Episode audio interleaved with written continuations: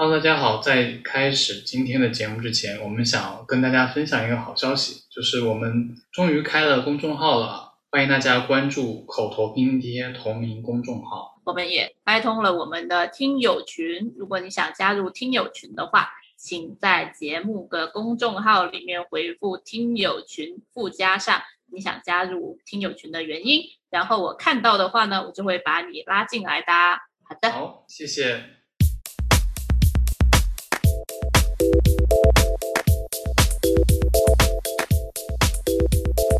家好，我是伊娃，我是尚，欢迎收听口头拼接。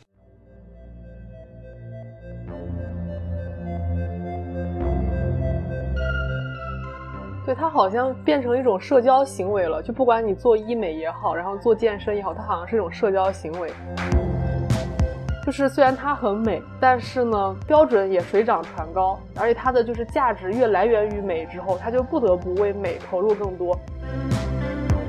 那些你看照片，你都觉得哇，很好很好，impressive。然后你去到真实场地，你就觉得嗯，什么回事？又想要打造文化历史名城，又想要经济创新城市，然后又想要国际大都市、金融服务城市，那它其实是不是更焦虑呢？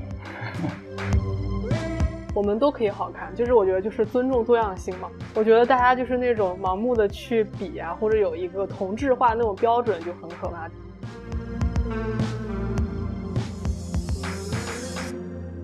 Hello，大家好，欢迎收听新一期的口头拼贴。今天我们要聊的话题是关于外貌焦虑。其实很多节目都聊过外貌焦虑这个话题。然后最近呢，就是我们的常驻嘉宾小张刚好跟我分享了他要去做热玛吉，因为我们知道小张其实他本人也是一个在医美方面有很下功夫的一个人，然后我们就想要拉小张来跟我们一起聊一聊外貌焦虑这件事情。同时呢，我们从我们个人的外貌焦虑想到了说，我们现在的各个城市也在为自己的城市形象而焦虑着。所以这一期呢，我们就想从人到城市来一起聊一聊关于外貌焦虑这个话题。欢迎小张，欢迎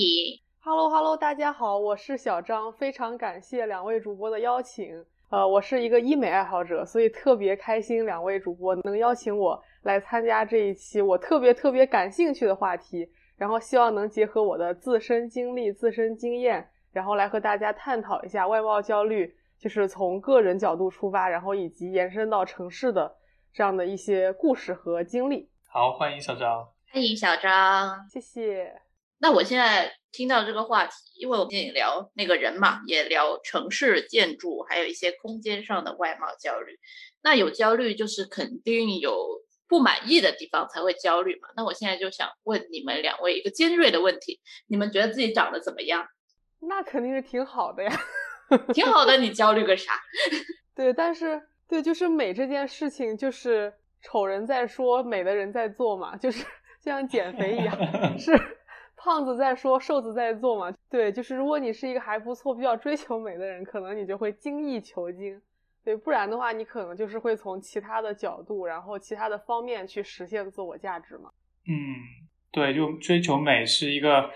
感觉是永无止境的一个事情。对，是的。那少你对自己的外貌认知是怎么样的？我觉得我是属于，就是如果一个人待着的时候，可能就是还感觉过得去。但是如果我出门多了，就是看到就是生活中有很多长相优秀的人，就会很焦虑。怪不得，看来我是不太出门。所以我们已经得出结论，就是缓解焦虑就是少出门，是吗？你都是纽约梁朝伟了，你还有啥焦虑的？对啊。哎，这个就是开个玩笑嘛，就是这个外号本身也不要太当真。这个外号是我们封的，那个我们相当的当真，对吧，小张？对啊，我觉得实至名归啊。就是。谢谢谢谢。那小蔡呢？小蔡你焦不焦虑？我我觉得我还好。我觉得我自己长得还行，虽然我知道吧，就是如果从客观上来说，我可能也没有长得突然非常的什么倾国倾城、艳绝四方之类的。但是我觉得我有一帮很好的家人，就是我从小的家里人，就是会一直给我灌输一种观念，就是你长得特别的好看，就特别是嗯我的奶奶，我的奶奶就是以前她每次看到我都会说：“哎呀，你怎么能长得这么好看呢？”后来就算她就是得了老年痴呆症。然后他已经什么事情都不记得了，然后他估计看到我，他也不太记得我是谁，因为我中间有一段时间其实很胖，然后他估计就只记得我小时候的样子。想聊就是在我那个有点胖、不太自信的时候，他每次看到我还是会说：“哇，你怎么长得这么好看？怎么会有你这么好看的人呢？”我觉得我特别感谢他，就是在我很胖，就是可能在追男生方面各种 时候非常不成功，经常遭到很多挫折的时候，是他一直给了我这种信心吧，就是让我在内心深处还是非常盲目的自信的，觉得我是个长得很好看的人。哇，我真的太羡慕伊娃了，因为我跟你正好是相反的，就是就我妈长得是那种标准化的美女，就是我觉得她很像那种不是特别魅惑的温碧霞那种感觉，就是温温碧霞很好看，但她可能会有一点魅惑那种，然后但我妈可能比较就是清纯一点，那我爸就是一个正常的耐看的直男的长相，然后呢，我每天在家里被说的就是你长得好像你爸。我觉得一下攻击了两个人，你长得很像你爸，然后或者就是反复被这么说，然后可能这也是我后来会有一些就是外貌焦虑的一个原因吧。对，我觉得像伊娃这种，就是家里人非常的就是爱你，非常的支持你，然后就是其实特别幸福，就在相貌上特别幸福。对我其实也是有受到过就来自我妈那方面的批评，就是她从小一直，比如说说我我身高不够高，就我们出门的时候，每次看到一个大概一米八左右的人，他就会希他就会跟我说啊，真希望你有那么高。就是我从小就是会被这样的思想 所影响，所以就还蛮焦虑的。对，我觉得焦虑其实家人这方面从小的那种灌输的意识，其实还是蛮重要。对，特别是像我爸也经常自己吐槽，比如说我以前大二的时候有割双眼皮嘛，然后我割完以后他就吐槽我，他说：“哼，你再割也割不成你妈那样。”然后说完就走了。我也不知道为什么他要加害他和我自己。对，他是嫉妒你，他自己想去割，不好意思。哦，很有可能他不愿意承担我是单眼皮是来自于他的这个责任。那除了外貌焦虑之外，你们还有些哪些关于就是外形方面的焦虑？因为我知道现在大家除了外貌焦虑，就是除了说，哎，我长得好不好看这种事情，因为长得好不好看这个很主观嘛，就是有些人喜欢单眼皮，有些人喜欢双眼皮，有些人就喜欢黑，有些人喜欢白，这个很难说，就每个人可能有不同的焦虑。然后还有一个很常见的可能是身材焦虑，这个。感觉是大家共有的，无论男生女生，even 就是直男也经常会有这个身材焦虑。我那天学到一招狠狠的，他说现在对于一个就是有在健身的男生或者直男，对于他说最狠的一句话就是“你这个毫无训练痕迹”。哦天呐，这是好打击啊！他就会内内心崩溃。对，我相信现在很多男性。都会在健身这方面投入挺多的精力的，比如说去健身房啊，买蛋白粉啊。然后我感觉现在，尤其是到夏天到了嘛，就走在街上，就是忍不住会去跟别人比较。那上，如果我说你毫无训练痕迹，你会会哭吗？应该不会哭吧，但是我也不会开心。就扎个小人，扎个小人一吧。我会说你是无效化妆。这个更狠了！天呐，你们不能互相伤害了。啊，太好笑了。对，不是我刚才说了嘛，就是我之前中学的时候有一段时间，可能因为发育吧，然后就长得比较胖。然后后来大学的时候，我就就是我晚饭就开始没有吃米饭这个东西，然后就瘦的很快。后来我就发现，虽然说焦虑归焦虑啊，我们说焦虑，就可能是说没有意义的感觉，但是其实还是有变化的。就是瘦下来之后，你看就也收获了爱情，然后 在在街上什么被人搭讪啊，或者要微信之类的几率次数也高了很多。所以我现在其实我承认，我 confess，就是我对我的体重这件事情是蛮有焦虑的，就会经常称体重啊，然后重了一点会不开心啊，然后重了一点就会疯狂的采取各种的方法，什么做什么运动啊，什么帕梅拉，什么周六野啊，然后然后吃什么酵素啊，然后什么不吃晚饭，然后都想试一试一通。但是其实怎么说呢？就是这个，虽然体重有所起伏吧，但是还是感觉 generally 都是在一个健康的范围里面来说，就从健康的呃层面上来说，我也没有必要去焦虑这件事情，因为远远算不到肥胖这个程度。但是就是还是会很焦虑，就是因为之前的体验或者说之前的生活经验，就感觉胖就不好看了。而且现在有很多啊媒体啊，或者说舆论啊，或者说周边的人会把。就是有一些奇怪的联系，就是其实是不存在的。比如说，你就胖，你就等于不自律；不自律，你就等于你是个失败的人。不自律，那你还期待你什么事业做得好，什么其他事情做得好吗？所以，其实这这种事情也会增加了说对身材方面的焦虑。对，确实是的，胖等于穷之类的，就等于你没有时间、金钱、精力去管理你自己的身材。对，就是我最近还有一个焦虑，就是是仪态焦虑。就是我觉得是超越外貌和就是身材这方面，也是我最近几年才意识到的。比如说，我看网上经常有说什么直角肩或者什么什么东西，我觉得我对我现在体重是满意的，或者我最近几年没有再去逼迫自己走一个就是非常瘦的那种状态。然后呢，我的这个叫什么叫斜方肌会然后会高一点，感觉不是那种网上那种直角肩，什么天鹅颈不是那么的优雅或者怎么怎么样，就是我好像有蛮在意这个的。但是其实我一想呢。就是我有看以前就是什么关之琳之类的，就他们是那种就是溜肩嘛，虽然很美，但是也达不到就是天鹅颈的这样一个状态。然后他们可能会用头发呀，然后或者就是衣服啊去修饰这种。但不管怎样，就是仪态也会让我特别的焦虑，就感觉好像我是一个就是跟伊娃之前说跟体重焦虑一样，就是不是一个特别的管理自我形象的一个人，不是一个精神状态、精神面貌特别好的一个人，包括什么驼背啊什么的。就这个，就是最近几年会让我比较焦虑一点，不知道你们俩有没有这种感觉？有，我会注意到我有有时候经常会驼背，然后尤其是在拍照的时候会被别人提醒说啊，你好像驼背会显得很不精神。其实这个让我想到了，说我记得以前小时候有一个产品叫做贝贝佳，它就是来矫正小朋友驼背的。我记得当时就是拍很多人的那个驼背的样子，然后给大家造成一种就是很紧张啊，我不想变成以后变成啊，可能我外公那个样子。所以就是对，从小我觉得我就已经感受到了仪态这方面的重要性。对啊，甚至你小时候戴眼镜，就是你没有戴眼镜也会有容貌焦虑。对对对对对，近视了很酷，然后戴眼镜，你没有戴眼镜，然后你反而会有容貌焦虑。就好容容貌焦虑这个东西是来源于一个比较。就是它一定是有外界对你有一个影响，然后你好像没有达到，然后你就会有这种焦虑。对，就是有每一段时间就会有一个完美的外形的样本，然后每个人都想把自己往那个公式里面套，但是那个公式又是不断变化的。比如说有一段时间流行双眼皮，可能大家去割了，然后有一段时间，哎，那个韩韩剧又流行起来，大家又觉得啊单眼皮很好看，那你双眼皮割完你就很难缝回单眼皮了。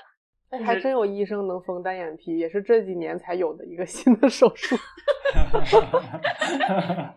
啊，真的？对，真的就是他们。所以现在是有这个需求，是想要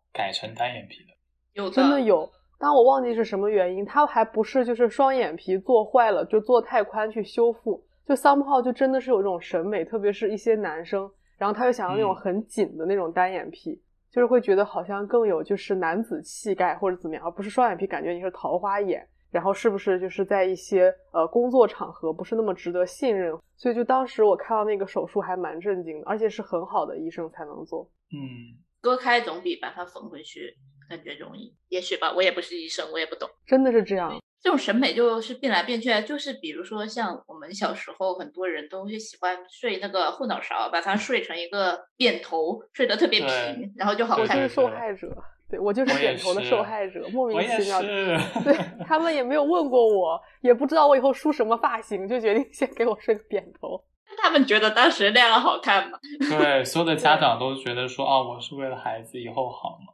但也没想到审美。谁知道呢？短短的 几十年就变化了这么多，谁知道 现在莫名其妙就流行什么圆头，然后什么高护顶之类，对，呃呃，对，高颅顶，不好意思啊，没有文化。对啊，然后还有什么什么招风耳，最近又流行招风耳，这个就就更神奇了。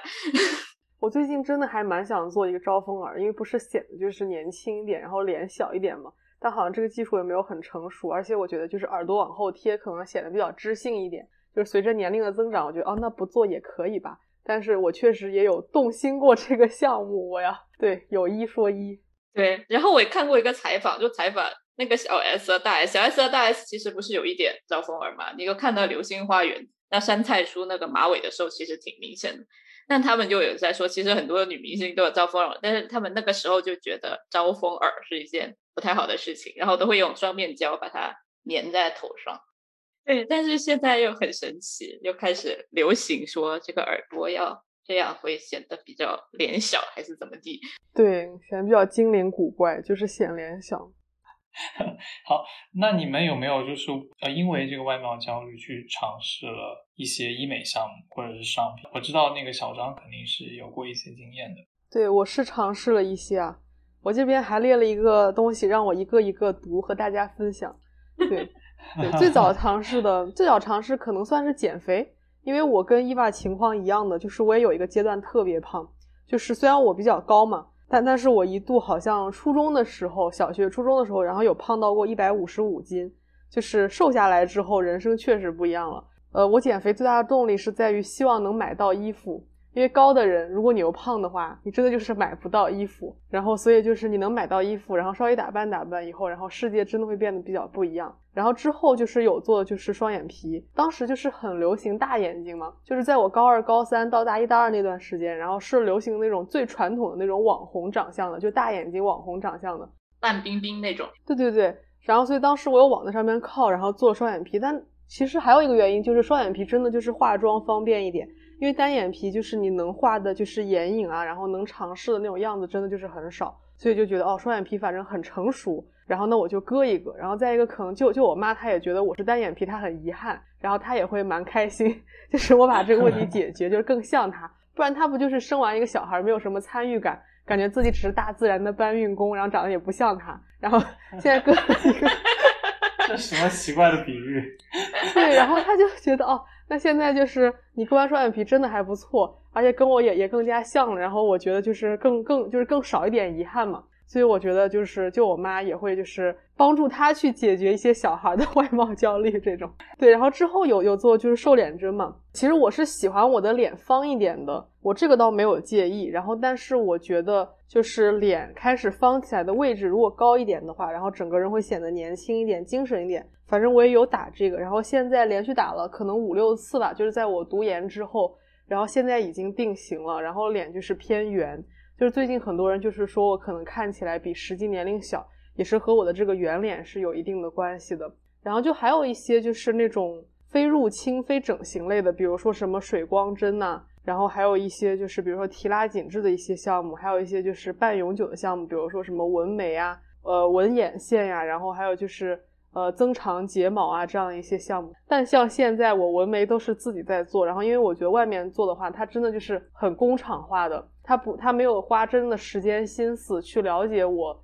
的喜好，我适合什么，我的需求，还有我每天打理自己的习惯，所以它可能做出来以后就是很工厂化的。然后我现在掌握了这个技术，我就实现了纹眉自由，眉毛自由，就想什么时候补一补，然后想改成什么样子，然后都很方便。然后，但不管怎么样，就是这个确实是出于一种外貌焦虑，因为我其实是属于眉毛很浓的人，但好像现在大家都更加就是希望你眉毛很挺，好像我不这么做就没有那么精神，所以我应该算是就是为外貌焦虑做出过很多努力的人，包括平时就是要做一些美容也比较多，然后而且就是下个星期，我刚才跟尚还有伊娃说，下个星期然后又要去纽约做热玛吉了，因为我本人在费城嘛。其实去纽约，大家也知道的，怎么也要一两个小时，然后所以真的还是为这些就是做很多努力，就是花很多时间和金钱的。对你有一段时间，研究生第一年的时候，你突然跟我说你的双眼皮你觉得割的不够宽，你想再去把它弄宽一点，我花了九牛二虎之力才拦住了你，说你对我现在这样很好看。对，然后但当时我是应该是情感上遇到一些问题，就好像女生就是情感上遇到一些问题之后，就会有甄嬛回宫那种感觉，就是我一定要让自己变一下。就是有很多贵妇嘛，我很爱看《比弗利贵妇撕逼》那个节目哦，它原名叫《比弗利娇妻秀》啊。这贵妇撕逼节目，你会发现贵妇很多就是会离婚嘛，离完婚以后，他们真的就会大整一番，就是你可以想象那种贵妇离两三次婚，整的就是你都认不出来了。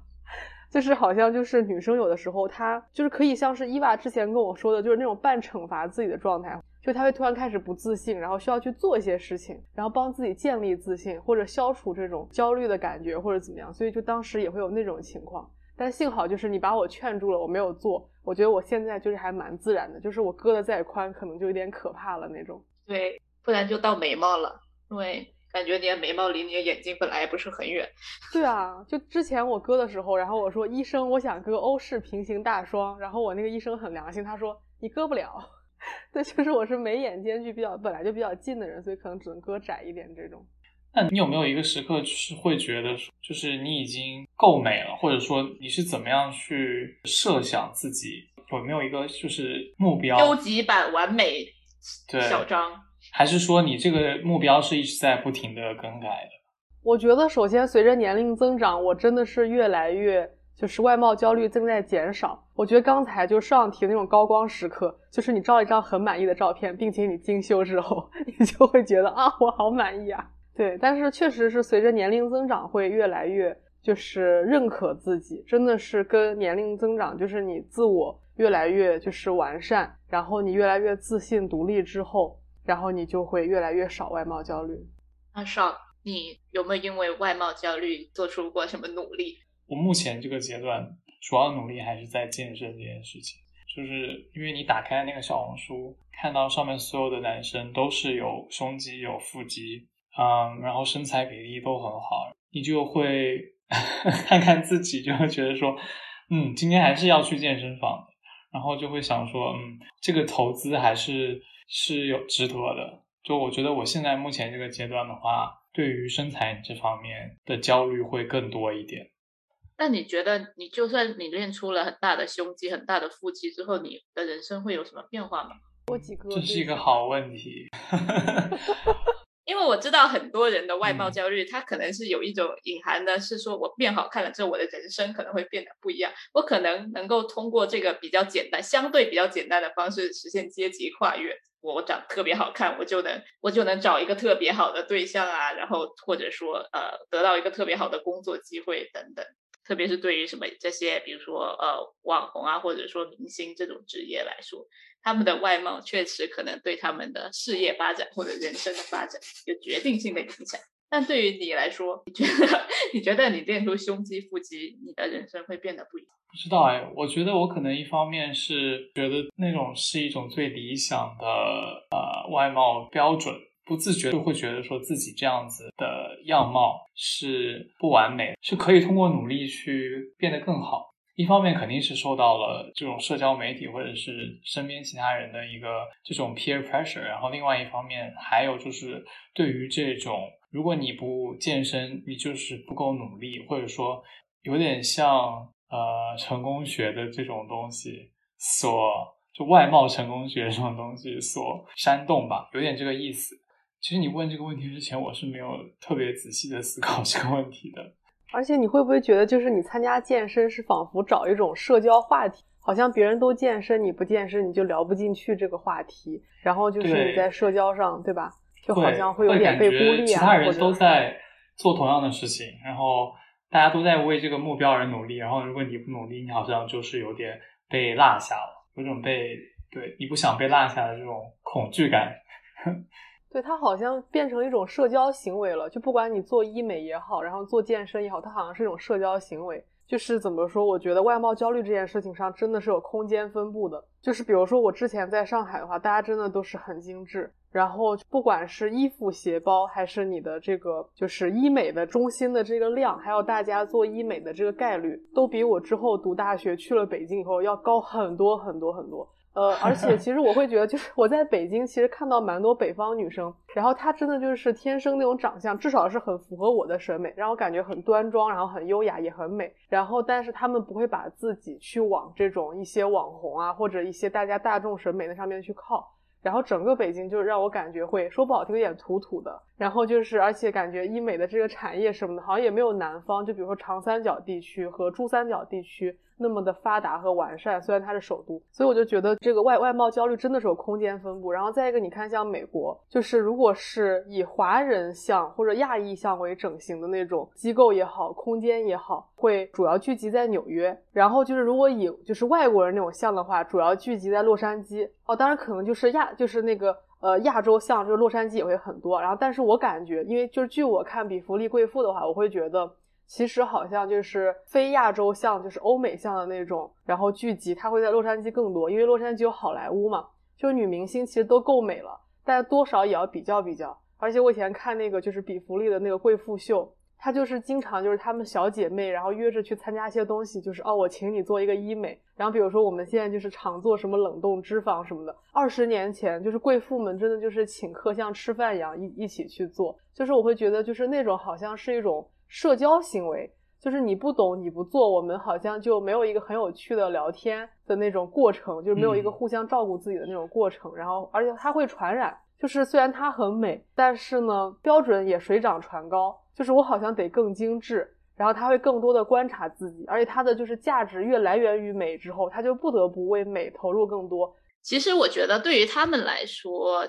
外貌焦虑或者这种整形医美，说是一种消费符号。就是他们不是说真的要变得多好看，或者说对自己有哪里特别不满意，说或者是觉得嘴唇超厚，或者像金卡戴珊那这个屁股超级大，胸非常大，然后腰很细，然后弄得很黑，就会觉得自己真的很美。对于他们来说，他们是为了显示自己的财力，就是我有钱。去做这个东西，我有钱去一直打肉毒，我有钱去垫屁股，我有钱去一直晒晒的很很那种蜜小麦色的肌肤，所以他们是将这种东西来作为他们的一个财力的代表。这个提醒到我，就是我最近看了一部剧，叫做《致命女人》，然后它里面那个女主就是一个家庭主妇，她就是长相比较普通，然后身材比较丰满。然后他就是为了加入一个叫 Garden Club，就是那种富太太，就是打理那他们的花园。但他其实不同的是，这样子的一个 club，它其实里面的其他的富太太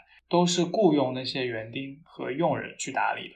但是他呢，其实是自己在打理的。然后他为了加入这个 club，就是有一个评选机制，然后他就是各种各样的去精心打扮自己，然后希望自己看起来跟那些富太太一样。其实我觉得，就是这也是一个。缩影，其实我们就是如果去尽力的去打扮自己，或者说在容貌上有一个提升，也是希望说自己的一个在别人看起来就是这种所谓的社会地位，或者是一种隐形的阶级的差异，是会在这样的打扮或者是为外貌而努力的这些行为当中体现出来。对，因为你现在如果总结说每个时候的这种审美的潮流，其实总结成呃一句话很简单，就是看起来有钱。比方说，对亚洲人来说，我们很喜欢那种很白、很白又瘦嘛。然后白就是你不用出去干活呀，你天天窝在家里，你是一个深闺的大小姐，你天天不用出门干农活，你当然白。所以，然后又一个可能你没有经历过一些沧桑，你不用去耕耕田什么的，所以你看起来可能会比较细嫩、比较幼态一点。然后对欧美人来说，他们本来就是白，你躲在家里更白，所以你要出门，你出门去旅游，到处去旅游，你才会黑。所以他们就喜欢那种焦糖色、小麦色的肌肤，表示他们有钱，一直去 vacation 各种各样的事情。对啊，就像以前不都是说要富态吗？就是要胖一点反而是美的，就是以前好像大家都没什么东西吃，你要是能吃胖一点，你反而是美。对，对，像现在就是大家吃的很多，然后油脂啊，就糖分也特别的高。对啊，因为碳水是你最快补充能量、最便宜、最快捷补充能量的一个来源嘛。然后，但是如果你要是能吃多一点蛋白质、多一点蔬菜，那种贵的、难以保存的，就是你是很富的生活方式嘛，你就会瘦这种。对，你还得有时间。那我们 刚刚说了这么多关于外貌的焦虑，然后我们也发现，其实很多呃，我们认为自己不完美啊，或者说可以改进的地方啊，很多其实是在变化的，甚至是有不同的时代背景或者不同的行业、不同的地区，都是其实有不同类型的外貌焦虑。那我们就来聊聊外貌焦虑是怎么被构建的吧。我之前就是觉得这个问题特别好，就之前我有看，就是两位主播跟我提示。就是有说到什么雌竞啊、资本游戏这样，然后但我觉得还有一个，它就是生物性本身。就生物性本身是什么意思呢？就是我们看到一个人美，然后比如说他对称、他高大，等于说这个基因很棒，值得被传递，就是他是更强势的，然后他是被这个生物所选择的，就是因为感觉高大的人，就是感觉他是更有攻击性，就好像你野外生存。然后它是更有掠夺性、侵犯性，然后能展现一种控制力，所以然后所以人不知不觉就会选择这种形象上是我们就是评论说较好的这样一个情况。但其实我们也有很多就是呃科学文章会说，其实个子小的人就身高不要过高的人其实是更健康，然后因为你血液回流到心脏其实是会快一点嘛，是更长寿的。这个就好像是特别原始的，然后人在竞争过程中的，然后一些身体体态。就是给人带来的这样的一些比较，就是还有我有一个学生物的朋友，他跟我说，他说很多美是来源于所谓的对称。就虽然我们知道每个人都不是绝对的对称，但是对称真的就是会让人觉得很美很舒服。其实就是因为如果一个人长得不是很对称的话，他的这个基因多少是有一点问题的。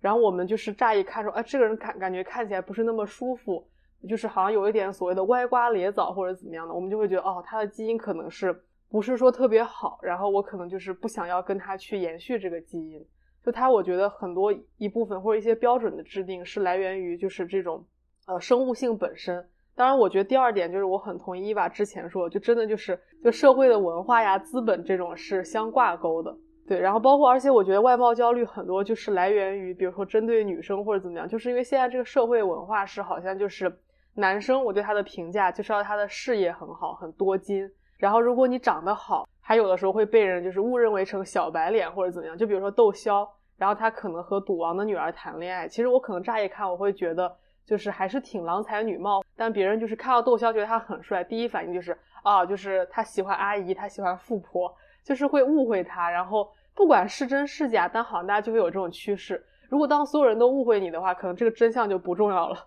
你可能自己都会被这种就概念说服，就是啊，那要不我就找个阿姨，找个富婆吧。与其被你们误会，我还不如就变成这样算了。然后女生可能就是哦，我一定要有什么就多好多好的相貌，就即便是我事业再成功，性格再好，都不是最重要的。关键是我要有一个很好的相貌，然后去交换，就是更优秀的伴侣，交换这个资本，然后让我的基因得以繁育。因为基因得以繁育，就是我有一个靠谱的是男性家庭伙伴。他就保证了我的孩子能受到更好的教育、更好的资本这种，所以好像女生就是会在相貌上就是特别努力，但是好像就是自然界，他们说其实是雄性才是更美的。就比如说你看雄狮子毛长长的，就是雌狮子就秃秃的，对吧？然后所以就是好像到了我们人类这边反而正好相反了，就是雌性好像因为这种社会文化这种原因，反而雌性就是特别的去注重自己的这样一些形象呀那种。对，这个是我的一个想法。当然不排除说生物上大家肯定是啊，在本能上会追求那些更加有利于生存的基因，想去繁衍。但有很多，比如说像单眼皮、双眼皮这种，其实无所谓嘛，就是跟跟你繁育基因半毛钱关系没有，就有很多被构建的成分。其实这些对外貌的注重，其实是就是人文的文化方面被慢慢构建出来的。就说到构建，就是不是说是真实存在，是被创造出来的。就比如说像历史上，我们就一直会，比如说有一些坏的东西，比如说女巫、妖怪、什么恶魔，他们就会在被神话故事里面被描述的特别长得奇奇怪怪啊，说特别面目可憎，鼻子特别大，鹰钩鼻或者脸上。有斑或者之类的，就是会这么去描述。然后在中世纪的时候，胎儿损伤就是会被人说是因为这个女人和兽类结合了，就是相当于把这种道德或者说一种人伦上的不完美，去把它额外的添加到外貌的差异上面。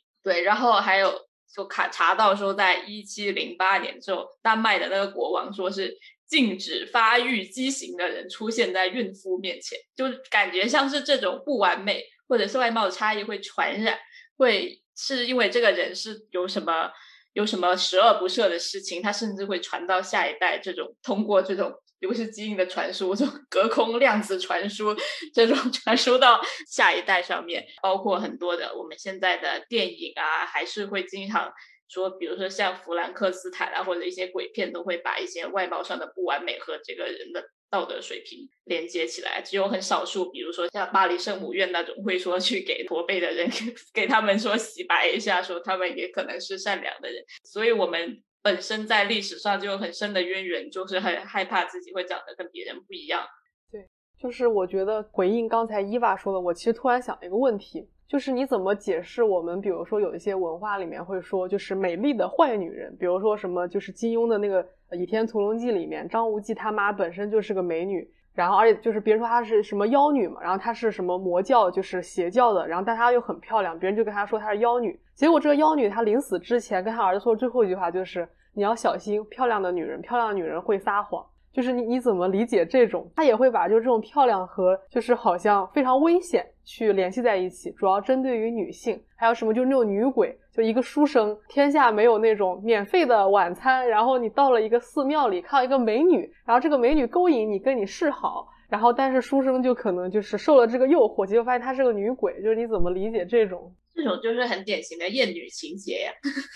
哦，这也是这个其实跟父权制真的绑定的很深。因为，比如说，在这种语境下面的话，一个长相很朴素的女人才是一个可以帮你去相夫教子的这样的一个形象。然后，如果一个女人长得很很美艳的话，就会往很下流啊，或者是很淫荡这个方向去想。我觉得这确实完全就是一种作为一个辅助男性，比如说照顾家庭，或者是成为男性的这种性的一种物化的一个对象的结果。这个跟这种啊性别话题 是真的没办法脱开。对，而且其实长得特别特别漂亮也是一种异常嘛。比如说像那个西西里的美丽传说，大家应该都看过，里面那个女的就是长得特别的漂亮，然后结果大家就是各种谣言。还有那个神话里面那个美杜莎嘛，就是她本来是普通的人类，她就是因为长得太漂亮了，然后就被惩罚变成了一个女妖，然后惩罚别人看到她的脸就会变成石头，就是为了惩罚她这种美丽。我觉得这个有可能也来源于就是男性的一个不自信，以及女性的妒忌。就是女性她可能自己长得没有很好看，然后她看到别的女生好看，她要诋毁。然后再一个就是男性他没有那么优秀成功，得不到这样的美女，他就自我安慰说啊。丑妻是福，就是也可能会有这种，就感觉男生有的时候那种心态也是很复杂的。对呀，对，就是我觉得确实是有很多历史上就是对于一个美的这个追求，但我觉得就是我们现在提到的这个词，就是外貌焦虑，它真的是很大程度上跟我们的这种商业社会。这种商品经济是相挂钩的，就是我感觉很多的这种焦虑都是因为这些商家想要创造一个解决方式，所以才创造这种焦虑给你。好像你买了他们的产品，或者是做了他们的一个项目，你就可以升级，变得更美，变得更符合社会对于美的这样的一个定义。因为我觉得这个词可能算是比较新进的一个词吧。我觉得以前的人说呢，也会对于美貌有所追求，但是我觉得我们现在的人是更多的是处于一种没有办法停下来的，对于自己不完美的一种担心当中，就好像这个社会已经在不停的催促着你说啊，你其实还可以做这些，你还可以做那些，去让你变得更好，而不是说啊，你就是一个不完美的人，你要接受它，就是你好像就是不能去停下来。我觉得有这种感觉，就是每个人都有所不足。就你就算长得再正常，什么四肢健全，眼睛鼻子也都有，但是你还是肯定有可以改变的地方，有可以更好的地方。然后我看到有篇论文，就有个经济学家就很好的解释了这件事情，说的很清楚。就是因为我们现代社会，如果我们只是满足于生存必须的基本需求，那么所消耗的商品数量是很少的。然后整体消费就会不足，生产力就会过剩。然后我们现在有这么多人嘛，为了消耗多余的生产力，就需要通过广告、社交媒体等等，让人家产生消费欲望，促进消费循环，然后去消耗这些剩余的生产力，维持整个资本主义的运转。就是真正的消费和我们这种焦虑的真正的区别，就在于我们这个消费需求是否是自愿、真实而主动的，而不是被而不是虚假的或者被胁迫的。就我们这种焦虑，其实是有一种被胁迫、被广告、被社交媒体胁迫。对，而且我是觉得，就是他们有一个，就是心理学家他说，他说，就是人其实最主要的追求的源泉是完满，就是你要圆满，就是你先求全，再求好。我觉得就是像上说的那种，就是你社交软件这种东西，它让你看到了好多人的生活，然后你就发现哦，原来我的生活不是太完美，就是它给了你好多比较的那种机会，然后就是会让你就是 push 着你自己去不得不去得到一些东西。但我其实不完全觉得是商家去逼着我们或者去哄着我们消费，而是我们先有这样的一个动力，他们利用了我们这种动力，利用了这种焦虑，然后才去消费。因为焦虑的意思，比如说我们分析，就是你对未来非常恐慌，然后你想做什么，好像你又不能做什么。然后你缓解焦虑的话，一个很大办法就是你真的去行动做这件事情。做这件事情什么意思？就好像知识焦虑。我我好像很担心我不看书，然后我就花钱买网课，我就觉得 OK，我不焦虑了，我付出了一点东西，我就以为我看书了。其实你可能只是花了钱，而且你收到也是二手知识，也不一定是一个一手知识，就是一一本真实的书或一个真实的很好的课，可能也只是别人那种快餐式的那种二手知识。但是你还是会缓解你的焦虑，所以我就觉得是我们先看了别人的生活，有了这个焦虑，然后他们利用这个，然后包括还有一些就是一些传播手段。然后你喜欢什么，他就反复给你推送什么。然后就是你看次数多了，然后你不知不觉你可能也会做这样一些事情。所以我觉得这个就是一来一回，就是可能就是我们自己的话，要再就是成熟自信一点。然后关键是就是你接纳自己，就是什么意思？就是有的时候我会觉得，你觉得一个人好不好看，不是因为他这个人真的好不好看，是你喜不喜欢这个人。就是你不是因为你长得好看，所以你觉得自己好看，而是因为你喜欢你自己，所以你觉得自己好看。就这个，我觉得是很重要的，但是就是很难。我觉得喜欢自己就真的太难了。我现在这样外貌焦虑的这样一个情况，然后可能被商品啊、被一些资本控制的情况，就是我们还可能不是特别的爱自己。对，就是我非常伤心的要说出这一点。但是我觉得可能大家都还不是特别爱自己。当然我自己肯定也是。你看下周六还要做什么热玛吉？对，就还没有完全的接纳。不爱你的皱纹。对，就没有接纳自己。就是你这个年龄就是这样，就很正常啊。其实。对。然后还有一件很有趣的事情，就是去年不是疫情嘛？不对，今年也疫情。然后疫情这一年，那个据说那个美美国的那个整容协会统计了一下，这一年的整形外科手术的营收暴涨，就是大家分析了一下。一是因为大家都躲在家有空恢复有关系，这个是比较显而易见。第二是因为 Zoom 这些东西，就是说疫情导致大家一直在开视频会议，然后大家就会一直盯着自己的脸，然后一直盯盯盯盯盯，就会发现本来跟别人开会根本看不到自己长怎么样嘛，然后一直盯着自己的脸，就会发现哎，自己自己是不是这里有点歪，这个鼻子是不是有点太大？所以 疫情也触发了这个外貌焦虑变得更加更加严重。然后还有一个是那个美颜相机，就是那个美颜相机对大家的自欺欺人已经达到了一种程度，就因为大家现在都用美颜相机拍照嘛，然后盯着自己，然后看着相片、看镜子的时候，就会觉得 我怎么长得这么丑，然后就习惯了这个 美颜相机里面的自己。然后那些外科医生也有接有采访说，以前的人大家都会拿个什么范冰冰啊、Angelababy 来说，我要长这样。然后现在很多人会拿着自己美颜过后的照片去说，我要整成这样。对他们被我说什么，你 P 图 P 哪里，你就应该整哪里，对，而不你不需要任何医美咨询，你自己就是知道你需要整哪里。对，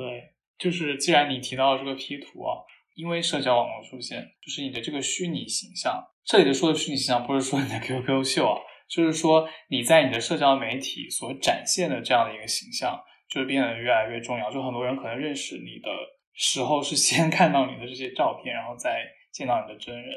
所以我觉得就是这一点上面，就是人们对于这种视觉的传播性也越来越看重。我觉得这一点上也是对于这个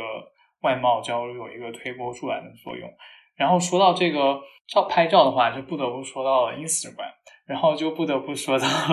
我们的另一个主题，就是。城市空间，因为其实我们可以发现，其实不只是大家对于大家的外貌有焦虑，大家对于自己在哪里拍照啊，用什么样的一个滤镜，在什么样的一个网红的打卡点拍照，都有非常多的追求和可以焦虑的点。就是大家随便看看小红书上面这些啊哪哪哪必打卡的一个点，然后告诉你要怎么拍，在哪里拍才能最好看。我觉得这些。从我们对于自己的这个外貌上的一种焦虑，延伸到了说我在社交媒体上展现过我去过的哪些空间，也要一样的好看，一样的能够符合大家认为好看的那样的一个要求。不知道你们是怎么看待这样的问题？对，我觉得这种社交媒体就是创造了一整条产业链。就是以前大家是没什么拍照这个需求，可能有拍照需求，就是啊过年了，大家全家人聚在一起留个纪念。然后现在大家会想，哎，我们周末去哪里拍几张照片，然后或者去哪里打个卡拍照，然后从而来可以方便的展示在 Instagram、展示在小红书、展示在朋友圈上去作为自己的一个自己一个身份形象虚拟符号的一个展示面，然后这种这种焦虑。还有这种展示面的的延伸，变成呃实体化的空间之后，就产生了很多这种的网红空间。有很多的网红，就是打造出来的一些大 V 啊，他们又会给我们创造一种标准化的模板，所以也延伸出来了。我们现在看到了很多相似的一种，怎么说呢？叫做 Instagramable space。对，我觉得他们有这个趋势，就是在创造一个空间的时候，我是不是要考虑到大家在这里拍照拍出来好不好看这件事情？我觉得这件事情本身，我觉得是我们认为这种空间焦虑的原因所在。就是比如说之前有就是草间弥生的那种展嘛，就在洛杉矶举办的。当时他当时门票就在一个小时之内售罄。就是你其实想想，其实很多的艺术家开的展都没有这么的火爆，就是因为它还有一个展品，就是这个无限的一个镜子，然后人们可以通过自拍的这种形式，然后又可以传到社交媒体上。我觉得这个就是让这个空间在当时特别的吸引人。就是它可以创造呃大家去传播、去拍照的这样的一个可能性，所以我觉得这个是不是现在的一个趋势？就是说，当我们作为一个空间的拥有者，或者是空间的设计师的时候，你得去考虑大家在使用这个空间的时候，是不是我可以牺牲一点它的实用性，而去更多的创造它，就是吸引人，或者是这种噱头这种。呃，网红打卡这种感觉的空间，我相信现在很多，比如说像国内的很多商业地产呀，或者是商业的这种购物中心，他们都希望有这样的一个文化 IP，或者是有这样的一个空间，大家是愿意去拍照转发，然后呃 hashtag 他们，然后让他们在这种网络上的影响力也更强。对，那个有一个事务所嘛，叫做 Veil Architect。他们做了一本那个 Instagram 设计指南，就是说你是怎么样去设计你的空间就能最 Instagramable。然后我昨天特地下载来看了一下，它其实就是把人分成几个类，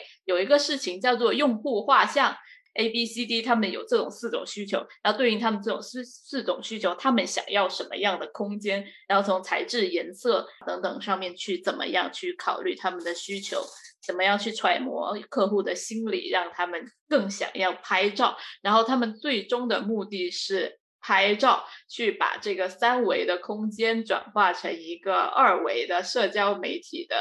图像或者符号，然后这样子来做它的空间。所以我觉得，其实这种设计方法确实这个诱惑很难抵挡啊，因为流量就等于收入等于钱等于人人流量，所以必然会把这种空间隔 拍照性，就是这个空间这种社交媒体属性，会去考虑到这种事情。然后有时候就是过于注重这种事情的话，就难免会忽略一些。建筑日常的使用对周边居民的影响，或者真正的用户的体验，因为我觉得你们应该有体验，就是很多地方，就是你在网上刷到，觉得哇哦，好好看，我要去，然后去到那里就就这样，就就是这种无语，就是看了就说啊，然后就会有一种来都来了，那我就在这里跟大家一样，同一个姿势，同一个地方拍张照吧。对。但我会觉得这个是这样的，就是我看这个其实会看的稍微积极一点，因为咱们刚才讲那种 function 啊或者什么，就那种建筑的功能其实是物理功能，我觉得它这种设计其实是一种心理功能，就其实也很重要，因为我觉得人其实很重要的就是就是要被看见。不管你是内向的人、外向的人，你很需要就是被看见。我觉得现在社交媒体，然后大家喜欢用，很重要的一点就是你要被看见。特别是你会发现，就在现实生活中，有一些就是比较被忽视的人，他会更多的去在社交媒媒体上去用这样一个媒体。比如说，我经常在 B 站上看很多 UP 主，这个人他一看就是在现实生活中肯定是被同学、家长比较忽视的。但他很有音乐才华，然后他打扮的也奇奇怪怪，就二次元那种，然后上传一些音乐视频，然后 B 站上他可能有几十万粉丝，然后几十万点赞。但是我凭我的生活经验，这个人在现实生活中肯定是他走在地铁里，别人看都不看他一眼的，所以就好像是。人会用这种方式去，就是缓解自己的一些心理问题、一些心理焦虑。就是我觉得这个可能也是，就是外貌焦虑可以被利用、可以被接纳的，就在城市空间上被接纳的一个点吧。就是我们不得不承认，就现在你物质生活越过越好了，你城市空间呃建筑空间设计就是不完全是一种功能性的哦，我要防雨，然后我要住，然后它还有很多文化性啊、商品性啊、心理作用。就我觉得这个可能也是比较重要的。对我同意，容纳这种需求是一个在现代的社会中必须要考虑的一个事情。但是我也希望说，有一些网红空间它能够持续性久一点，因为。这种网络上的红都是很快的嘛，一阵一阵的，像热热搜一样，今天火这个火，明天这个火。但如果一个建筑、一个城市的空间耗费了很多很多的钱，可能几亿、几千万去做这么一个东西，然后最终大家只是去那里。拍照打打卡，然后去一次就再也不会回头去第二次，然后无法跟场地建立一些真正的联系，真正去使用它或者在里面做一些什么功能，我觉得是很浪费的。就是除去在考虑这些嗯社交媒体属性之外，还应该就是也把真正的说。与场地建立真正的联系，或者改善周边居民的生活，作为一个同等重要，至少同等重要的点吧。对这个，我觉得我从伊娃刚才说的听出来一点，觉得你是觉得就是呃，设计师是要有一种引导和带头的这种作用，就是不要鼓励那种投机行为，就是像社交媒体资本的那种 投机行为。OK，他们做什么，我也赶紧捞一笔，然后做一个什么，就是可能还是要有一点自己的坚持那种。对，就这个我挺同意的，但我就是最近有看一些书和一些就是研究，我也会发现，就是很多时候设计师他也有一个盲点，就是其实很多事情真的就是和你的经济、人文、心理有很大的关系。你设计师这个工具，你能做的其实是有限，但是设计师的话，我觉得如果能就是多去发现别人为什么做这个，就多去观察别人，就是看很多就是自发的那种设计的话会更好。就比如说。就是我们会想要给儿童设计一些东西，给老年人设计一些东西，但你会发现，我们设计的放在那里，即便是你实现了资本，把这个造出来第一环节，他们根本不用，或者根本不按照你想象的去用。所以这个就是我觉得是设计师的一个很大的困局，就是我们在学校里学的好像就是，呃，就是你出现了 A 情况，你就等于 B，出现了就是环境问题，你就等于做生态设计，但你做完以后发现，别人根本不是那样在用。然后就是，所以我会觉得，就是可能现在一些设计教育啊，或者一些什么，就是它其实需要给我们更大的耐心，去完全了解这个群体，了解这个东西，了解这个人。因为我觉得我们是在反快餐，但是我们受的一些教育或者现实中在做一些事情也是很快餐的。它有这样输入一个需求，等于这样一个物理空间上的功能，我们就是画一个等号，快速的进行这样一个就是连接。然后，但是你会发现，就比如说一些篮球场。广场被中老年人侵占，就你其实设计出来是让小孩打篮球的，然后广场可能大家共同使用，但为什么中老年人会侵占？就这个行为背后是什么原因？就可能中老年人不愿意消费或者怎么怎么样，它其实很复杂。就是我会觉得，就是我们可能在探讨和设计这方面，就是要再详细的去了解一下，就是用户他真正怎么想的，然后再给出一些设计建议。然后有的时候他那种建议不需要你很多的建造。然后很华丽的这样的一些操作，就是很多 intervention 可能不需要那么多 intervention，就是就是这个草坪你画一个圈，这个问题可能就解决了，就可能是这种，就这个会让我感触比较深，就是根据我们刚才讨论的点。对我完全同意你说的，就是我们建筑师可能有时候受到一些教育的影响吧，我们会追求一些很纯粹、很完美的东西。我们总是觉得那些东西很干净的，是很漂亮的。包括其实我们现在在讨论的社交媒体空间也有这个属性。我们希望看到都是一件纯色的粉红色的墙，然后你就在前面拍照，或者一个很光滑的大理石的地板或者桌面。你把甜品放在中间，然后盘子擦得干干净净，去在上面拍照。然后我们会就是网红空间和注重于这些社交媒体属性的设计师，都会趋向于去创造这样一个完美的、看起来干净的空间。但你刚才说的那些，比如说居民自发的使用、社区自发的使用，它往往看起来是没有那么完美，没有那么好看，甚至有一些 messy。有一些杂乱无章、乱七八糟，就是这也是说为什么我担忧这个。如果一味的去强调这个社交媒体属性的空间的话，其实会对这些人有排斥。就是我们在照片上看的都是很完美的一个身材很完美的人，然后完美的金发、完美的皮肤、完美的妆容，配上一个完美的背景。那我们知道这样子是财富密码，我们知道财富密码是这种霓虹灯啊，这种水泥墙、大理石地板、这种同色的水龙头或者这种很干净、显示出财富力量的东西。那我们就会把我们的城市空间、建筑空间，去越来越趋向的去。建造成这样的样子，然后久而久之，那些在其中生活的人，或者说那些没有那么有钱、没有那么完美的人，他就会觉得自己不属于这里，然后就会渐渐的被驱逐出我们这样的一个网红城市的空间。双引号，对，所以这就是我觉得这里面危险的地方。对，我觉得还有一个危险就是这种很快的这种复制性，让设计师其实不会去思考。像呃刚刚小张说的那种，真的去为它的使用的人去造它的功能，是说可能我只是为了让一个游客或者是让一个很短暂会在这里停留的人能够有张好的照片而设计。其实，在设计的角度的话，是有一点本末倒置。如果这个度把握的不好的话，我觉得还有就是说视觉上的冲击力，其实我觉得从某种程度上也改变了，就是现在。大家对于比如说建筑的这种设计的方式，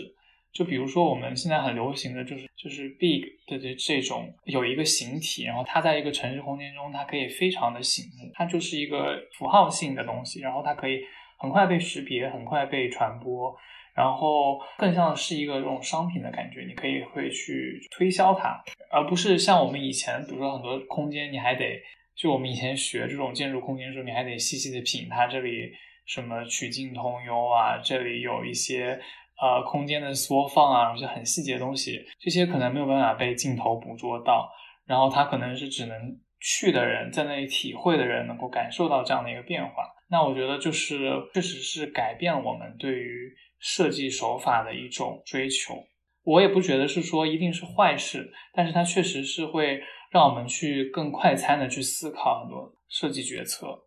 对我举个例子，不知道你们有没有去过，就是那个长城脚下的公社哦，去过，那几个都去过。对我们当时 建筑课，对，还还带我们去学习了一番。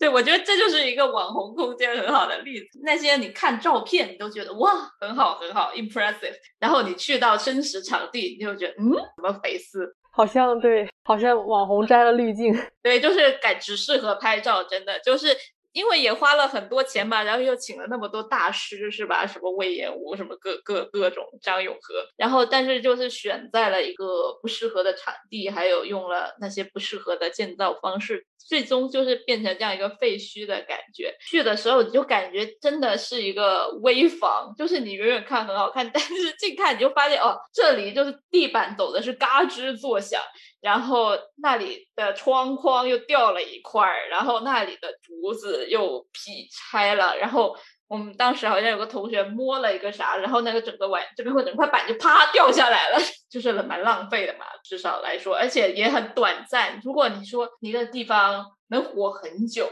像吴哥窟，虽然它也是个废墟。但是大家会一起去看，一直这么比会有点不公平。是有点，你怎么不跟长城比？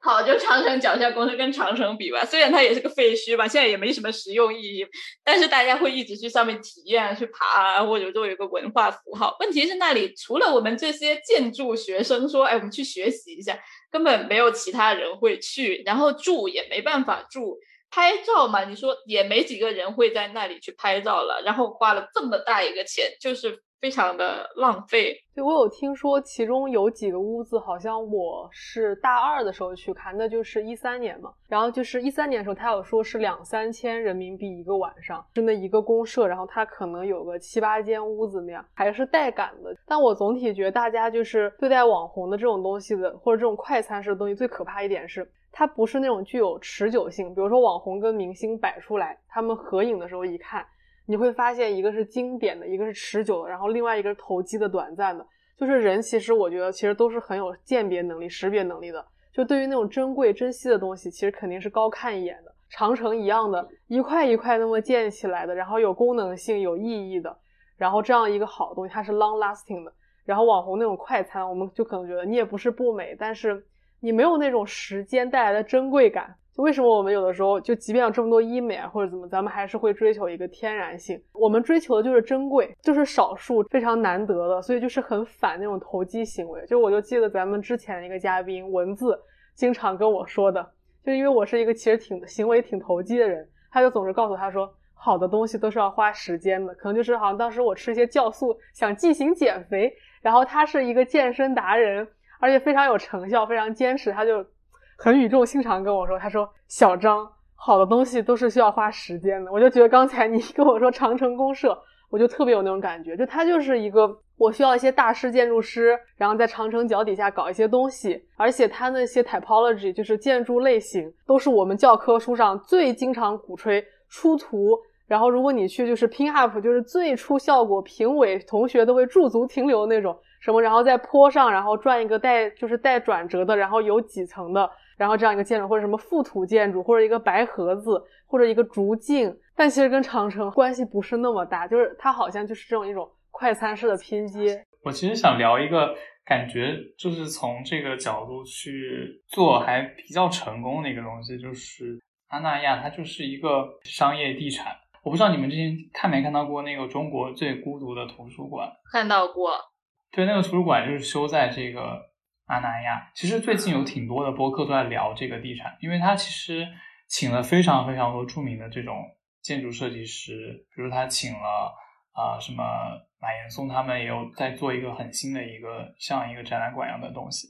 然后他就是会请很多这种大师，也有点像这种长城脚下公社吧，请了大师来修很多非常有设计感的建筑，都是一些小礼堂啊、什么图书馆啊这样子类型，就是大家可以去，你知道去打卡的这样的一种建筑。然后它其实这个地方以前是一个烂尾的一个楼盘，因为它附近是没有商场、没有医院、也没有本地人，然后它离火车站、离市区都非常远。但是就是有一个有一个人，他接盘了这个地产，然后他就是想要把这个盘活。他的思路就是通过这种文旅这种开发，然后目标就是有钱有闲的这种二十五到三十五岁的新中产群。然后他就是其实是瞄准了这些人他们想要成为的这种形象。然后这个空间其实也是为了这样，为了符合他们的这种身份去打造的。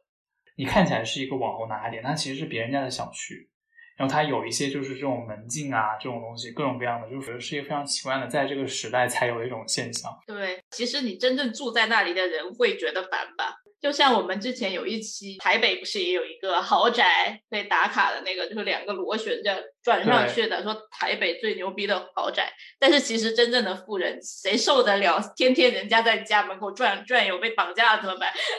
那你们觉得就是要如果要设计这种网红空间？要设计的好的话，有什么建议吗？我觉得你是从资本的角度，就是流量的角度去问，还是与流量相反的角度？你资本你也要有一个 long lasting 的资本，是不是？不能跟长城脚下公社那样子，可能捞了钱只能捞一年，然后就废了。你也是希望像迪士尼 Disneyland 那样，可以每年大家都想去，去了还想去，一直在那个城堡前面拍照，是吧？但是也有可以，就比如说像世博会啊，或者水立方那种，它也可以是一种暂时性的，就可不可以？就现在承认，现在消费能力、建造能力，就是可以做一些临时性的、暂时性的、反复换的东西。就这个也是我的一个就是感受吧。就可能现在跟长城不一样，长城那个真的是成千上万人的命砸出来的东西啊，但现在就是 我们有这个实力了，可能是需要一些就是 multi-functional 这种。我觉得是看尺度和项目的，我觉得这个就要联系到我们下一个问题，就是关于城市这个尺度的概念。就像你刚刚说的这种，比如说有一些 pop up 的这种小的空间，我觉得它最好的一个方式其实就是迎合这种网红。对。空间这种可以 Instagram 的空间，它比如说它可以放一些很网红的什么马醉木啊，然后放一些清水混凝土啊，然后放一些霓虹灯这样，然后大家坐在里面开心的拍照。比如说现在很多奶茶店也会用这种操作方式，设置一面很干净的墙，然后让大家可以 端着奶茶拍照。但是我觉得如果放大到一个更大的尺度的话，一个。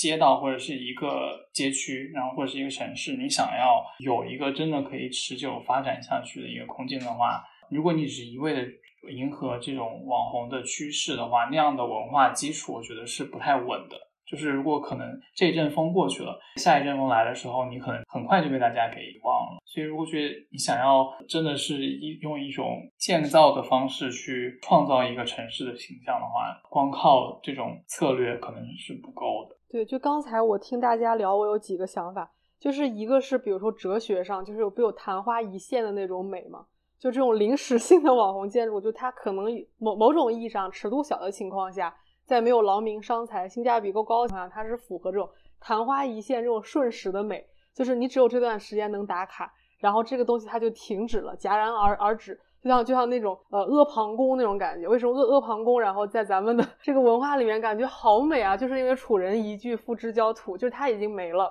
它是一个很短有时效性的。就这个是我的第一个想法。就第二个就是，比如说刚才上说的这个，确实，比如说一个街道是很大的尺度，你希望它是就是持久的，但是就是好像我们有的时候做植物设计，它有一个迹象变化，或者你做一个工程建造，它有不同的阶段。有没有可能，就是你去规划这种阶段，就是你设计的时候，你留一些余力，然后它是可以在下一个阶段，然后再去改造的，就给它一种可变的一种可能。我我水瓶座的妈妈吐槽过一点，她就说中国过去几十年就是有很多建造的东西建得很差。但是我们这个行业，就是我们这一代还能有有碗饭吃，就依赖于他们那一代建的很差，然后我们可以去翻修、去改造这种东西。就是我们经济一下降的时候，就要以工代赈，就是你要找一些活去让这个经济继续运行，然后人继续生活。就是会不会也有这样的一种逻辑去，就是你去打造一个可以一直改，然后一直添加，然后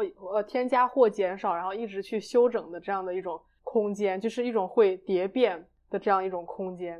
嗯，我可以理解你说的这种空间的这种灵活性，但是我我在想的问题就是，就对于一个城市空间来讲呢，它要有一个形象的存在的话，它不需要一些有文化基础、有文化底蕴的这样的一种可以流传下来这样的一个东西存在吗？比如说，就是以北京为例，比如它推倒这么多的那个呃四合院呐，还有这些巷子什么的。我觉得从经济的角度上，可以说是不断的去推翻、不断的去新建，是有很多的可以产生一些新的工作和新的价值。但是如果从文化上的角度上，比如说我们去跟巴黎那种什么都不愿意新建的这样的城市来比的话，会不会少了一些这种？就是真的在外贸焦虑上，是不是北京更焦虑呢？就是北京会不会想要说，我又想要打造文化历史名城，又想要？经济创新城市，然后又想要国际大都市、金融服务城市，那它其实是不是更焦虑呢？我觉得北京就是豪气，它就是敢造，它就是我是中国的首都，我想干什么就干什么，就是有那种感觉。就是你们巴黎小心，我们北京不用小心，我想怎么造就怎么造，就有那种感觉。对，然后但我刚才就是听上说那个，我觉得其实挺有感触的。不过我觉得就是历史的这种遗留、这种底蕴。是很多代人共同选择，自然而然留下来的。因为我们是人类嘛，没有说绝对正确的事情。就比如说那个阿房宫，咱们现在看就多可惜啊，居然把它烧了。但是就作为中国人，就中国那种领导者，他就是我新官上任，旧的东西我就要把它推翻。特别就是汉族儒家文化 就是这样。但你看清代的人就没有把故宫给烧掉，对不对？他可能就是因为少数民族，他没有这种纯粹性、纯洁性。就我要这个东西完全是我的，所以我会觉得，就这个是你不得不承认，个体他会做出一些可能我们不是那么理解的决策。但不管怎样，它是一个选择下来的东西。而且在一个现在好多城市就很新，我会觉得像上海啊、深圳就很新。但是你说它没有自己的特点吗？其实也不是。就上海可能也就才小几百年的历史，但我觉得就是它在人的就是使用跟筛选中，然后它也形成了它自己的就是一个形象、一个特征。我觉得有的时候一个城市那种风貌不完全是它的一些物理的那种空间，就是你人的一个性格、人的一个使用本身就是风貌，就是我也会有这种感觉。嗯。其实我觉得你说的这个反而证明了上的那个观点，就是说，比如说真正的内涵丰富，然后根基深的文化，它是怎么样都不会被替代的。就比如说你说的清朝那个没有推倒故宫这些，因为我们中国其实在古代也被各种各样的民族统治过。但是我们这个根本的这个儒家文化的根基，还有我们是中国人这个主体的认知，从来没有被动摇过。无论你换成你的统治者是谁，恰恰证明可能是那种短暂的网红的空间。然后如果没有真正的文化的根基不够深厚，没有跟在地的人和事连接的很深的话，就会很容易的被替代。对，就好像圣经，圣经不需要任何排版。不需要任何人给你三分钟解说圣经，但是圣经肯定最畅销，对不对？真正好的东西可能就不需要花那么多的精力。但是我也会就是有一种感受，现在就是这种营销啊、商品化的这种风气太严重，就是会不会就是有一些其实也很好的东西，它因为没有好好的宣传，没有符合这个趋势，稍微占了一点劣势。就这个可能也是我的一个想法，但是我觉得确实就主要还是要提升这个东西本身的一个价值，本身的一个实力。嗯，我其实想再稍微拉回到这个外贸焦虑这件事情上。我觉得北京、上海这样的大城市，就是如果我们从国内这样比较的话，它肯定是没有一些二三线的相对小的城市焦虑的，因为它毕竟有就你们刚刚提到的这些很丰富的人文啊，或者是钱啊，或者这种实力在的。那其实很多二三线小城市，比如他们争一个李白的故里，他们就可以争个头破血流，就告到知识产权的那个注册那里。就是我们其实跟人对比嘛，就比如说可能北京、上海就是一个已经长得非常好的，就是网红脸的一个城市了。其实对于很多很多城市来讲，他可能做不到，就是他可能一直在焦虑，就是他自己也没有这样的一些很拿得出手的一些长得长相好的东西。我记得就是掉个书袋啊，就是说一开始就是我们这个城市形象最早就是来源于凯文林奇的那个城市意象嘛。他提到的就是很多这种城市景观在塑造过程中，就是这种城市形象的重要性。然后后来呢，就是有一个叫做呃艾什沃斯和科特勒，他们是从城市营销的角度提出来了，就是说城市形象其实是人们对于一个城市观念啊、印象啊、信念啊各种各样的一个总和。它其实可能不只是说我们作为设计师，不只是说一个景观这个角度。而可能还有，比如说我的一个文化底蕴啊，或者是我对于人才的这样的一个吸引，或者是对旅游业上面的吸引。比如说现在，呃，尤其是这个短视频很流行嘛，像什么抖音、快手啊，然后就有很多这种所谓的网红城市，像西安和重庆啊，还有长沙。比如说重庆，我不知道大家就是没有听过这些标签，比如说什么呃三 D 魔幻。呃，山城啊，或者是有这种有那些视频，就是比如说那个轻轨从那个楼里面穿过，就这样的这种片段化的空间形象，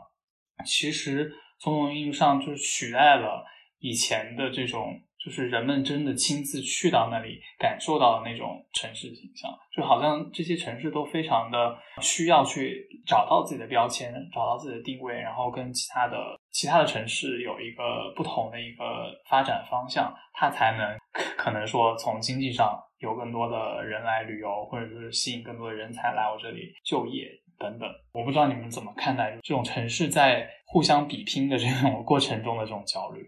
对我感觉就像你说的，可能北京、上海、广州这些，他生来就是范冰冰，他就是章子怡，他就是巩俐，他不用太纠结 说我要外貌怎么焦虑，因为他已经很有特色，大家都知道他就是美。然后像那些小城市，他可能就要哎呀焦虑啊，我今天是弄谁还 是 所以他们就会有这方面的焦虑。就这个东西感觉有一点像悖论，就是上刚才说的，就是好像重庆啊这样的一些城市，它其实很好，很有特色，什么轻轨穿楼，这真的就是因为它山城的这样一个特色所缔造的。就是你到底就是作为一个城市，怎么去尊重自己的这样一个特点，就是你是不是要跟别人比？就是我就还会蛮就是欣赏那种因地制宜的那种一些策略，而且往往效果是更好的。然后同时，我觉得有时候你也要承认，不是北上广深就不是北上广深，就是你可能不是一个。白富美不是高富帅，你就不是，就是你千万不要产生妒忌的心理，一定要就是怎么说，把这两者就是给区分，这样的话大家都愉快，因为就是要接纳自己的不完美那种嘛。我觉得这个很难，就我觉得反外貌焦虑的终极的就是我可以不好，我可以不完美，就是你去接纳自己的这一点，就不要去比较。而且我觉得外貌焦虑这个有的时候有一个特别没有没有劲的，就是它不是一个找工作，不是一个申请学校，我只会录取前面几个人。就它是一个你好看，我也可以好看的一件事。它不是说你好看，你把前十好看的名额占了，我是第十一，我就是个丑鬼。就它不是这样的，是我们都可以好看。就是我觉得就是尊重多样性嘛。可能你瘦一点好看的，你你没有胸，但是你有直角肩。然后可能我没有直角肩，然后但是我比较丰满一点。我觉得大家就是那种盲目的去比啊，或者有一个同质化那种标准就很可怕。就比如说，我觉得很多城市空间设设计那种会让我觉得很丑、很遗憾的，就是。他已经完全忘了自己这个城市是什么，就是国际有什么项目，他直接去对标这个项目，把这个照搬过来。还有就是甲方会要求甩给我们一个意向图，说，呃，你给我把这个搞出来，然后你跟他说什么，他也不会听，就一定是要这个东西建出来，然后他可能被批评，然后他自己有反思，然后他才会就是想，OK，那我可能这个放的不对。所以我觉得城市的那种同质化的抄袭，就是那种当代的那种有一些就是发展中国家那种快速建造，就是有这种感觉，嗯。然后我觉得上刚才提到的有一个有趣的点，包括这种社交媒体的二维的属性，还有一些新的科技，比如说无人机这些东西，其实也一定程度上促进了这些城市的外貌焦虑。比如说像这种片段化的呃二维的一个影像，就会促进了大家去。在某一个角度去构建这个东西，把这个角度弄得特别好看，然后大家都在这里拍照，然后就不管其他角度了。然后甚至说无人机这种，因为现在我感觉查那些案例的网站呢，很多的照片相对以前都是用无人机拍的，就是拍的一个平面图。然后那个平面都特别干净，特别完美。然后很多的设计的封面的那个图，甚至就是无人机拍的那个平面。但其实我们知道，平面这个除了鸽子，还有一些喜鹊啥的，我们人是正常的是体验不到的这样的空间。然后我觉得这些啊设备也会把建筑城市的空间，把它逐渐向二维化。的那样去转变，然后损失了很多三维的有意思的东西。我觉得他就是因为他拍这个照的人或者选这个图的人，他是专业的设计师，然后他觉得他期待大家能从平面上就读到他的很深层内容。因为平面图我觉得其实是最难画的，它有很多信息，你还要处理不同就是层级不同层的这种就是关系嘛。所以我觉得他可能就是设计师自己在做一些设计师才能看懂的事情。就是现在很多人都有无人机，然后他们也会飞那个无人机去拍照，所以现在变成这个平面也是一个对于超过设计师甚至普通人也变成了有意义的一个事情。就包括很多城市，我有看到就是要打造第五立面，所谓的第五立面就是屋顶。北京说要。倾力绿化第五立面，打造都市顶部风景。然后上海有说换个视角看上海，三台合一，打造魔都第五立面。就是有一点疑惑，就是第五立面，就算它是一个屋顶花园，也大部分时间是一个私人的空间，它没办法被公共所有市民所享受的。那为什么要倾力去打造第五立面这个事情？就是感觉像是为了无人机而设计，为了航拍而设计。嗯，我就是觉得其实可以换个角度，就是就是因为有了这个无人机，这些城市才会很焦虑，他们的第五立面是不是得绿一点，得美一点？对，因为就以前可能没有这样的一个焦虑，对，是因为大家可能看不到这些私人的这种空间，但现在好像有了科技的这个发展以后，城市的方方面面、全方位、各个角度。不管你是三维的立面的，比如说立面的，你有这个天际线，你得好看；然后街道的你得好看；然后你这个现在有这个平面，你也得好看。就感觉对于这个城市形象的这个要求，可能又上了一个台阶。对，而且我会觉得是不是因为它城市本身其他的空间特别饱和，造无可造，但是它还是要搞点事情。我觉得可能一些就是决策者、设计师，就是我需要展现哦，第五视角这个很棒，没有很饱和，而且好像有很多可以做的。如果你这么想的话，就好像还蛮能理解的。我觉得有一点啊，就是就尤其是中国的城市，在对应这种焦虑的这种反应过程中，经常会出现这种统一的，大家比如说。大家全部都把这个树换成某一种树，大家都把这个街上的这个招牌改成同样的颜色的底，同样的字体。然后我觉得大家就是在应对这种焦虑的过程中，经常就是想要说用一些非常快、非常统一，大家全部都听某一种声音、某一种审美的这样的一个指导，最后会变得其实每个城市都一一模一样。嗯，就是有一种模板嘛。对对，就大家都变成整成这种网红脸。就是大家没有想过说，可能我更适合怎么整，就是没有去听一下这种专家整形医生的这 这种建议，听听我们设计师的建议。对，而是就是说啊，我看到国外哪个长得好的，我就要去，我就要长那样，就给我整成那样。对，有时候这种决策太快了，就会导致说这种审美可能是不可持续的。对，帮我整一条香榭丽舍大道。对，我觉得这种其实是一种很不负责任的表现。就如果你直接选择复制别人的东西的话，就是我不用为我这个审美的决策负责。就是我们总是说什么鼓吹，就是你要就是有拥有真实自我呀，然后接纳自己啊，成为你自己啊。但这其实最难一点就是你能不能负责。就你敢不敢做一些选择，是你敢不敢负责。如果我参考别人意见的话，可能出现一些事情，我还有一个人可以怪，也就是满足了我一个心理防御机制。会觉得对这个模板，无论是对就是最终出来的物理环境，还是人在里面的生活，其实都有影响。我们其实也会跟着小红书、跟着 Instagram 的人去某一些地方做跟他们一样的事儿，就是因为我们有这方面的焦虑，我们就。学他们，然后这样子其实也会使城市的生活变得趋同，就是每个人的体验都是一样的。其实会损失很多我们个人的，渐渐我们个人的个性可能也会被这种模板磨灭，然后我们也会失去一些使用空间的一些自主性。对，而且最可怕的是，社交网站这个东西好像是大家就是自发的发的。但是我们看到所有信息其实是被过滤过的，就是资本它想要 boost 什么信息，我们就看什么信息多，所以就是还挺可怕的。但我其实有的时候还蛮喜欢淘宝或小红书给我推荐的一些我最近想买的东西，就帮我节省一些购物时间。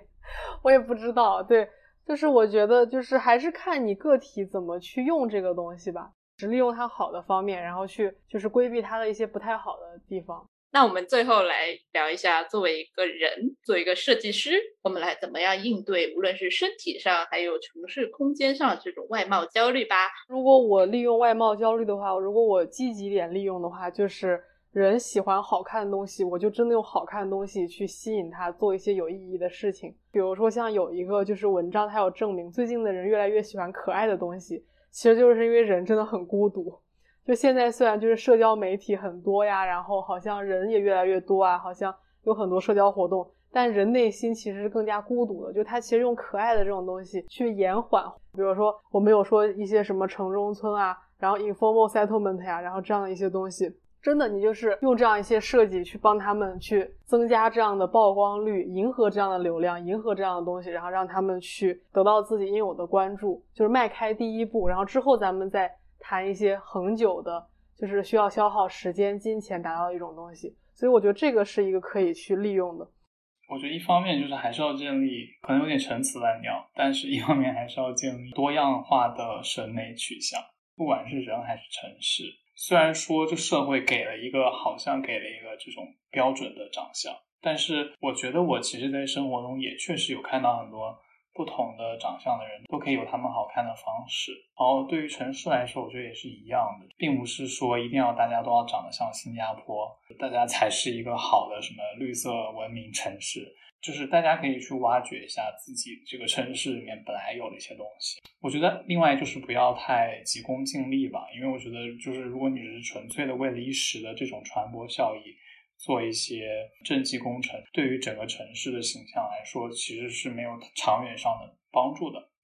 其实这些焦虑，还有一些对于这种符号的营造，就是这种形象的打造，跟着我们的身体还有城市空间的。实用性都在慢慢的消退有关系。就以前在古代，我们的身体我们要用来种田，要用来骑马、打猎等等，我们身体的实用性是很强的，所以我们会有某一种说是健康或者好的审美。或者说大家都比较同意的，但现在我们的身体的实用性在减少，因为我们大部分人都是。在电脑前工作，或者更多的是靠自己的思思考或者意识在工作。那假设我们有一天，我们的意识能够彻底摆脱我们这个身体的时候，我们的身体其实就成为了我们个性的一个代表的符号。所以我们会想去对它做各种各样的改变，比如说把头发变成粉红色，然后或者我那天看到一个 rapper 在这个额头中间镶了一颗超大的粉色钻石，就像我们以前的 QQ 秀一样，作为一种呃自身的个性的。符号的代表，所以我们会对我们的外表